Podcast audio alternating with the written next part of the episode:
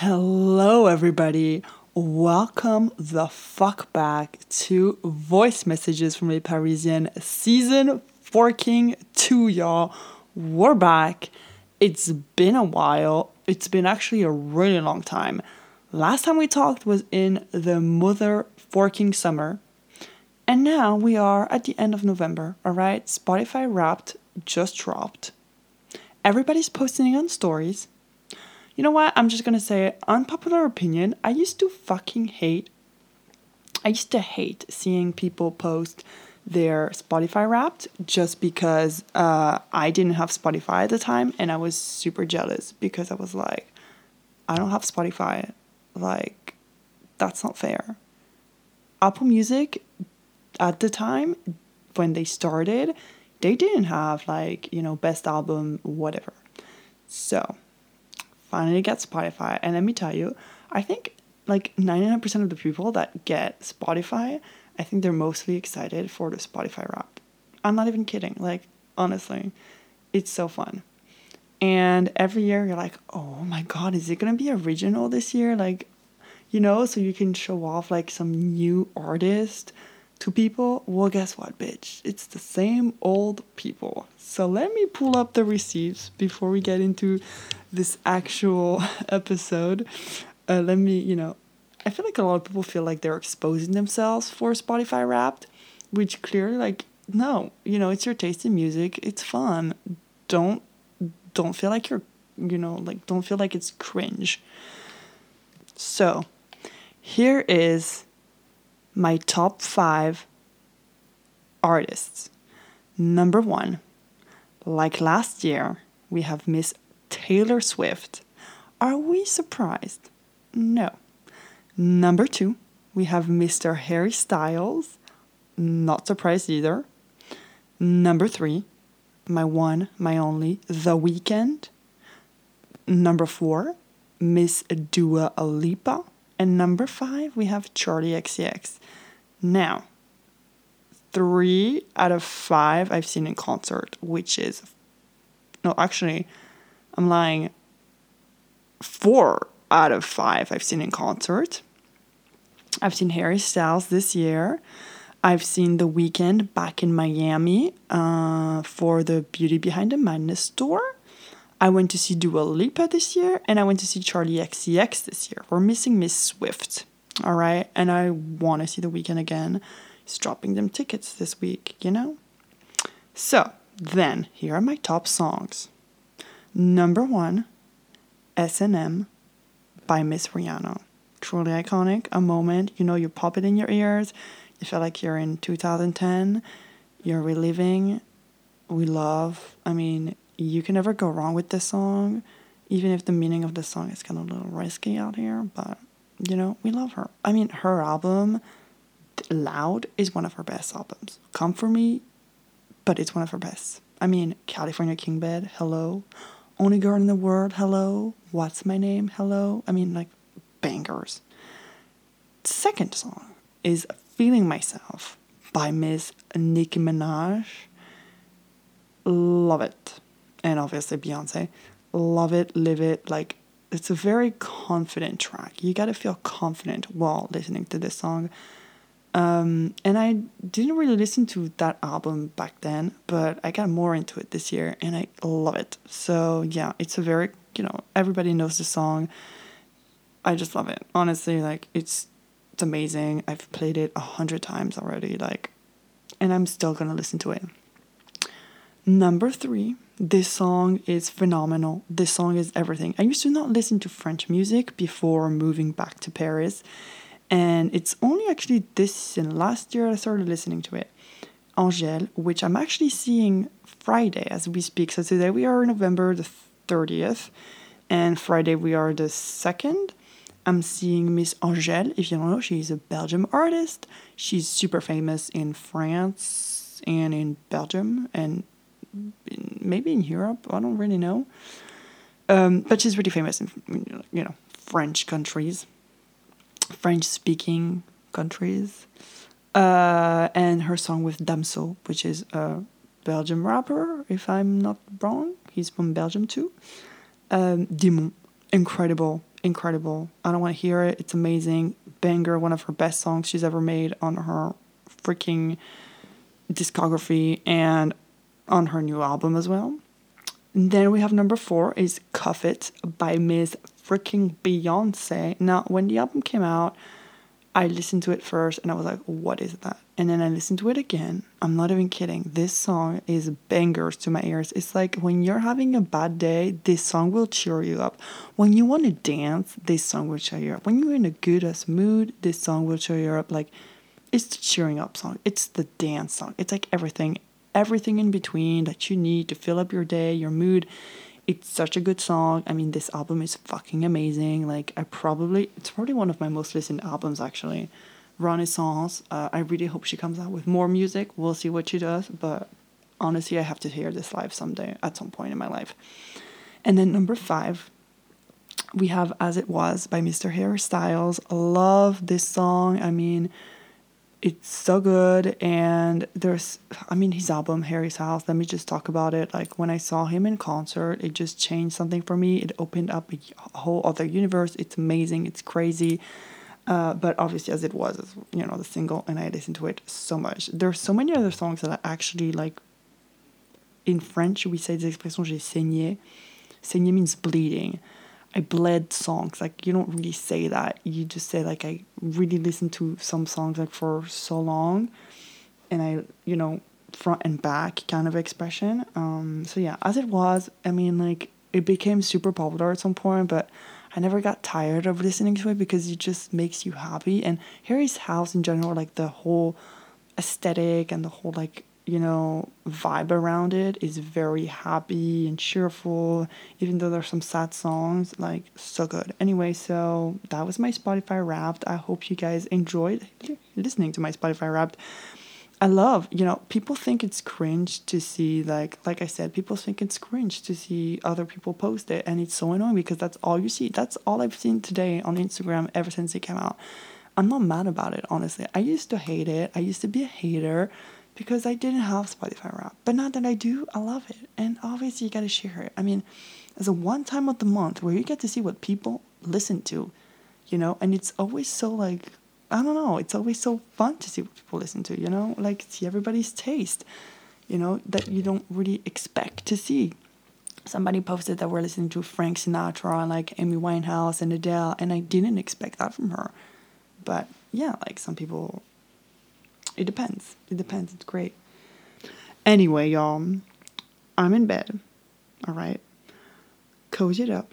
It's fucking cold outside. And obviously, I'm the type of person that doesn't put the heater on in my room because I'm just, I get way too hot during the night. I don't know about y'all listening, but this is how I am. Anyway, so I have a big freaking headache. You know when you just like your head is about to explode and both of your like sides of the head are like just it feels like something is just going in your head and just like going back and forth. It's horrible. We all know that feeling. But anyway we're here. Season two we're back. Gonna try to explore s- different subjects and go deeper into things and get more uh, personal with y'all. I have so many things i want to talk about I'm really excited for season two. I hope you guys are too. Uh, we're not going to miss a day of uploading. We're going to be on track. We're going to aim to release at least like a good 40 episodes. I hope y'all are ready. We're going to have guests. We're going to have fun people. We're going to have fun episodes. Um, I'm really excited. You know, uh, I miss doing the podcast, I miss talking. It's kind of like therapy, but in another way of therapy, you know? You don't really know who's listening and you're just talking, you know, it's kind of like you're talking to yourself, but you're talking to somebody. And uh, yeah, it's really nice. Anyway, so I had a really good uh, summer, you know, a girl tanned, a girl had her time, you know, and then came back to Paris, and now it's fucking winter, and we're here. Um, but yeah, I'm feeling okay. Uh, we'll talk about, uh, you know, all that stuff later because I have to unload a whole ass thing. But anyway, that's for later, y'all. Uh, so just stay tuned and subscribe. anyway, uh, Christmas is coming, so I'm super excited for that. You know, uh, we're gonna have fun. Uh, I took a break on a lot of stuff recently because I was just not in the mood for anything, and I never want to lose that spark of creating because it's part of who I am. You know when you kind of just feel like you have the imposter impost it's called imposter in, imposter imposter syndrome I think or something like that. You know when you you don't know like you don't have any ideas anymore. You just like you're just feeling blank. And I'm feeling I was feeling blank for a while, you know. I kind of put that off and I was kind of like concentrating on other stuff and you know um I'm very girl bossy. I love to, you know, work on my projects and, you know, take time for myself and do all my little skincare and work on my project, do mood boards and YouTube and etc. And like I never missed a day of uploading before. I never missed anything because I really wanted to stay consistent and be on my shit. And then as time went by, like especially this year, I kind of just missed days here and there, but it didn't really bother anybody.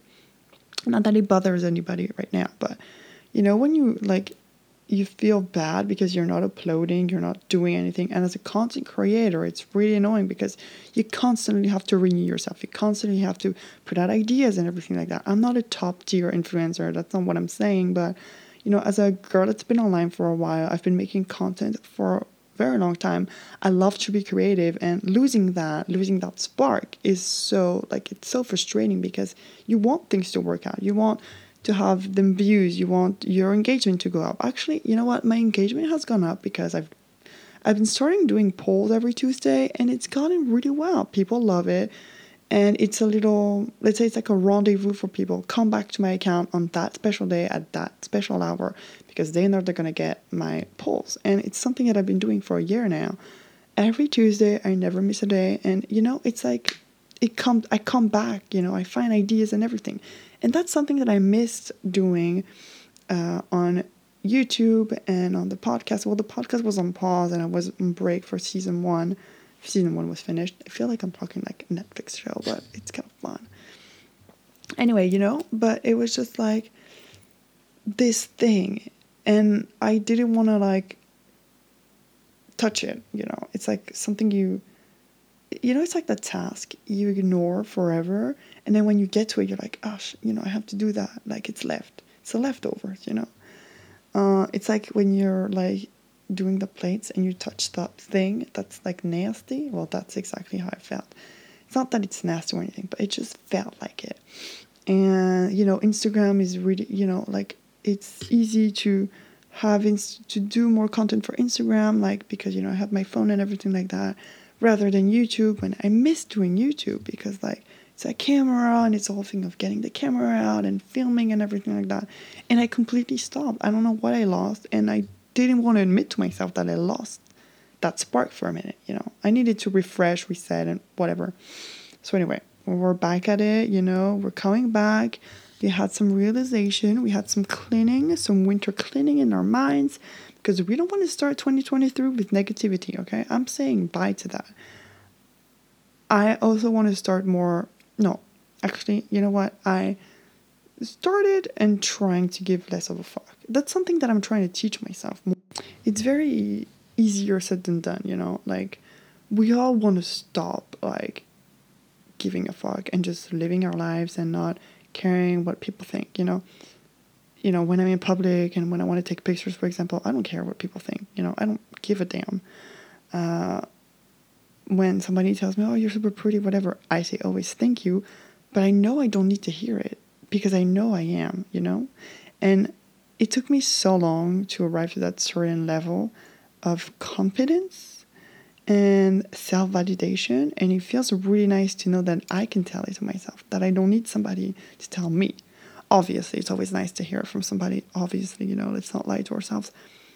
But the fact that you know that you can tell it to yourself looking in a mirror and be like bitch you are gorgeous whatever it's nice you know? And it took me so long to get there and i'm very proud of myself for that. Also like just like the art of just not caring what people think about me you know?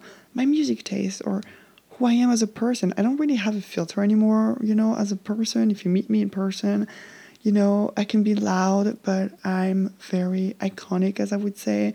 I'm just very extroverted. I don't really care what somebody thinks of me. But sometimes it's hard to say that because there's some people that you want them, you know, you, you want to care about their opinion, you know. Not that I should think like that, uh, but sometimes it's hard. Anyway, so I'm trying to teach myself that, you know, like stop caring, let it be, and have fun, live your life, do you, do the things that make you happy, and then the rest will come along because you deserve it, bitch. All right. So that's that, really. Um, and I hope whoever's listening to this can try to not give a fuck. All right? It's it's like the best feeling ever because you can do whatever the fuck you want. You know, you don't need validation from nobody. You are just doing your own thing. And haters gonna hate. Friends are gonna come and go.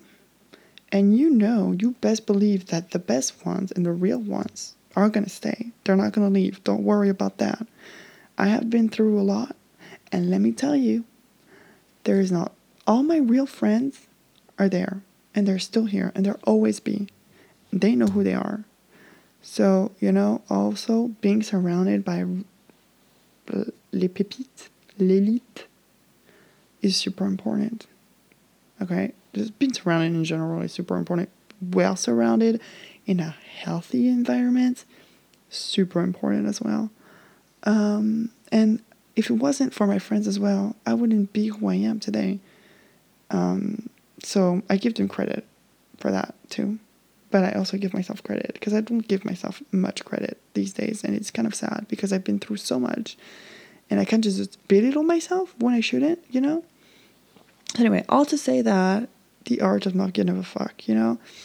There's something like um, I walk in heels every day. Like, not heels, but my boots, right? And they have heels. And every day I get in the metro, like down the station, I walk and I have my AirPods and I'm, you know, and people just stare at me. And I'm like, what are you staring at? I'm not saying that, but, you know, it's like, what you're staring at, bitch. You know, what do you want? And, you know, sometimes you get out the street and you wear something funky, a little bit sexy, a little bit not appropriate for this weather, but you don't really care because you're doing you. You know, you're wearing whatever they want and you're wearing that because it makes you feel confident. You know, uh, and that's what's really cool about the art of not giving a fuck because once you get out of that little bubble of yours, you can do so many things. And I'm telling you, it's amazing, you know?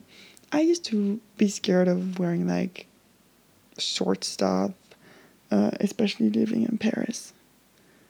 But especially starting this summer, I was just like, you know what? Nobody cares. You do you, you know? And that's okay. And I just started wearing whatever I wanted and not thinking about what people think. And that's so nice, you know, just like not caring. You wear whatever you want. You wear that because you like it, because it makes you feel good, you know? Um, it takes a lot to go out in the streets and wear something, you know, flashy or wear something like a little bit out there because you're people look. People love to look, especially in Paris. They just look at you upside down, or when you're in the metro, they look at you, and like, do you want my autograph or something? You know. Um, but yeah, you know you're rocking that outfit because people are watching. It's not because it's ugly. It's people are jealous because they can't wear that, but you can. You're doing it for the people, for the gays and the girls, and all of that. Anyway, so today's like a big, you know, just we're we're entering our era. You know, I'm in my pop, girl boss, renaissance, gossip girly era. I'm coming back, and it's been a while, but I'm back. I got myself back, and it feels like I got a book back at the library. I'm really not, but it's nice. It's nice to be back, and I missed y'all. I can't wait to show more of myself to y'all, and I hope you enjoy this little first episode. Uh, this is very short, obviously, but we'll make it longer next time, I promise. I love you guys so much. Thank you for listening and come back next time on Voice Messages from a Parisienne. Logging off. XOXO. Bisous, bisous.